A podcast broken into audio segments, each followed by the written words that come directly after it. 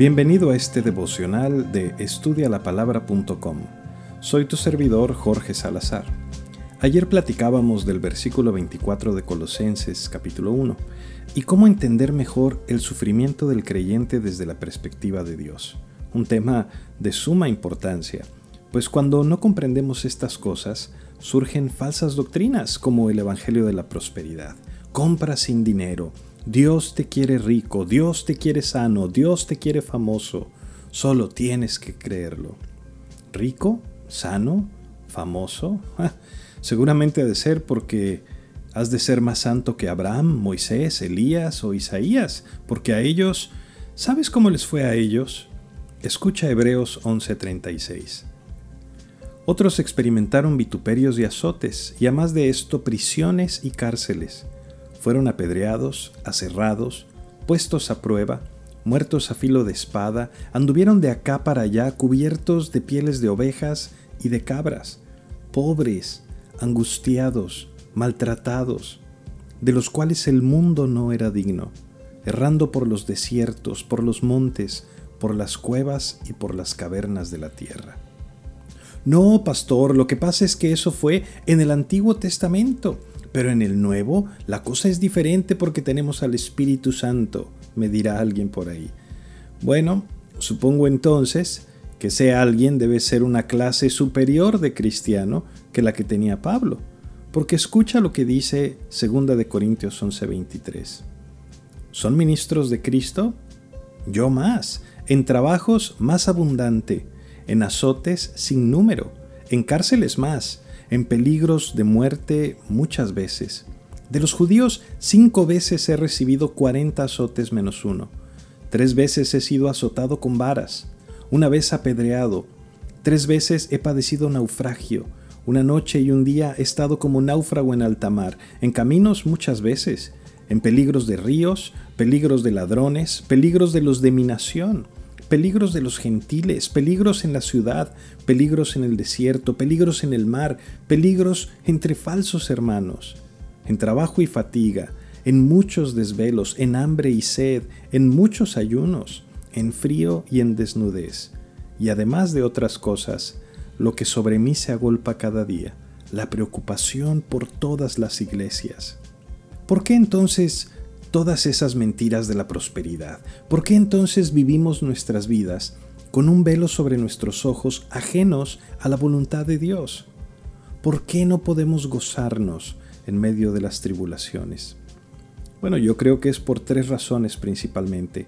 La primera porque tenemos nuestros ojos en este mundo, porque estamos tan intoxicados con los placeres temporales de este mundo que queremos los falsos deleites del pecado y la vida eterna que Dios nos da.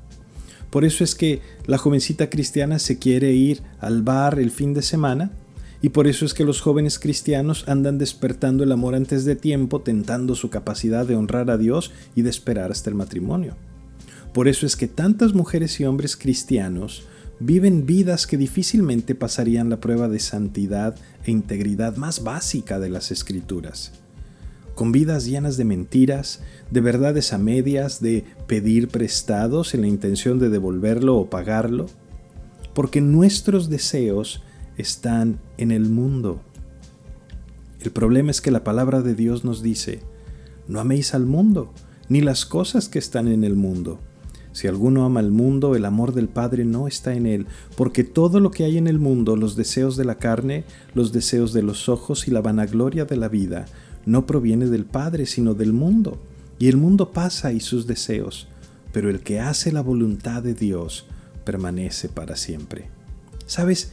Ahí está la clave. El mundo pasa, el mundo pasa y sus deseos, pero el que hace la voluntad de Dios permanece para siempre. En otras palabras, deja de invertir tu vida, tu energía, tus recursos en las cosas temporales inviértelas en las cosas eternas. Sí, como dijo el Señor Jesús, en el mundo tendréis aflicción, pero solo vas a estar en este mundo 80 años, 90 si es que muchos. Pero la eternidad, la eternidad es muchísimo más larga. No cambies lo más por lo menos. No tener la perspectiva correcta nos impide gozarnos en medio de la aflicción. Mira, otra razón por la que no podemos tener paz en medio de los problemas es porque no entendemos el propósito de gloria de nuestras aflicciones. La iglesia del primer siglo estaba pasando por una tribulación tremenda, y nadie vino a raptarlos de la tribulación que estaban viviendo, quiero que sepas. Sufrieron persecución y muerte por causa del Evangelio, al igual que muchos cristianos en la actualidad en muchos lugares del mundo, y en algunos lugares incluso de nuestro propio país.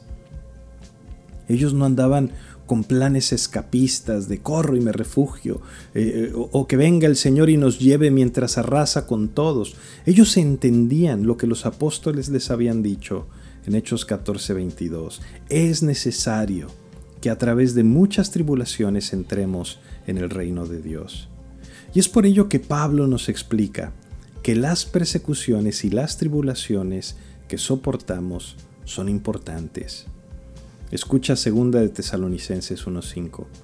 Esto es demostración del justo juicio de Dios, para que seáis tenidos por dignos del reino de Dios, por el cual asimismo padecéis, porque es justo delante de Dios pagar con tribulación a los que os atribulan, y a vosotros, que sois atribulados, daros reposo con nosotros cuando se manifieste el Señor Jesús desde el cielo con los ángeles de su poder. En otras palabras, nos toca experimentar el quebranto de este lado de la eternidad precisamente porque, como dice Pablo en la carta que estamos estudiando, estamos cumpliendo en nuestro cuerpo lo que falta de las aflicciones de Cristo por su cuerpo, que es la iglesia. Es decir, estamos sufriendo, como dice Romanos, los dolores de parto antes de entrar al reposo eterno, antes de entrar a la gloria majestuosa de nuestro Salvador, donde no habrá más dolor ni aflicción por los siglos de los siglos. Pero te había hablado de tres razones por las que no nos gozamos en medio de las aflicciones. Claro, hay muchas más, pero la tercera que quiero compartir esta mañana es porque nos olvidamos del regalo de Dios. Mira de nuevo el texto que estamos estudiando en Colosenses 1. Dice el verso 25, que Dios lo hizo ministro para anunciar la palabra de Dios. El 26 y 27 dice que Dios quiso dar a conocer el misterio que estaba oculto desde los siglos y las edades. ¿Y a quién se lo ha querido dar a conocer? A ti y a mí. A nosotros nos quiso dar las riquezas de la gloria. Tú y yo, todos los que hemos recibido a Cristo, tenemos la esperanza de gloria. Tú y yo fuimos transformados de las tinieblas a su luz admirable. Tú y yo llevados de muerte a vida, no a una vida para volver a morir, sino a una vida eterna. Por eso es que nos hace ministros, por eso es que debemos anunciar el mensaje del Evangelio a toda criatura, a todo hombre, mujer, joven, niño. ¿Por qué Dios te escogió a ti para compartir el Evangelio con tu familia, con tus vecinos, con tus compañeros de trabajo? ¿Por qué no anuncia el Evangelio eh, en las estrellas?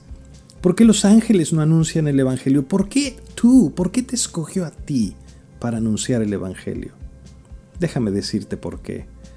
Dios no escogió anunciar el Evangelio por medio de los ángeles, porque los ángeles caídos no experimentarán la salvación, no experimentarán el perdón y la misericordia de Dios. Las estrellas, este mundo, serán destruidos por fuego, todo lo que conoces en el cosmos va a ser completamente incinerado. Este mundo no experimentará la salvación, el perdón, la misericordia de Dios. Pero tú sí. ¿Quién mejor que tú para compartir con este mundo el mensaje del Evangelio? Tú que has recibido el perdón de tus pecados, tú que has sido transformado y renovado por el Espíritu Santo de Dios. Por eso es que puedes ir con tu familia y con tu vecino y con tu compañero de trabajo y decirle, mira, yo no sé mucho, pero lo que sí sé es que antes vivía sin esperanza y sin propósito en este mundo, pero Dios me rescató y me dio vida juntamente con Cristo, y Él quiere darte esa vida a ti también. Recuerda visitar nuestros recursos en línea en estudialapalabra.com y déjanos tus preguntas y comentarios para seguir en contacto. Que Dios te bendiga.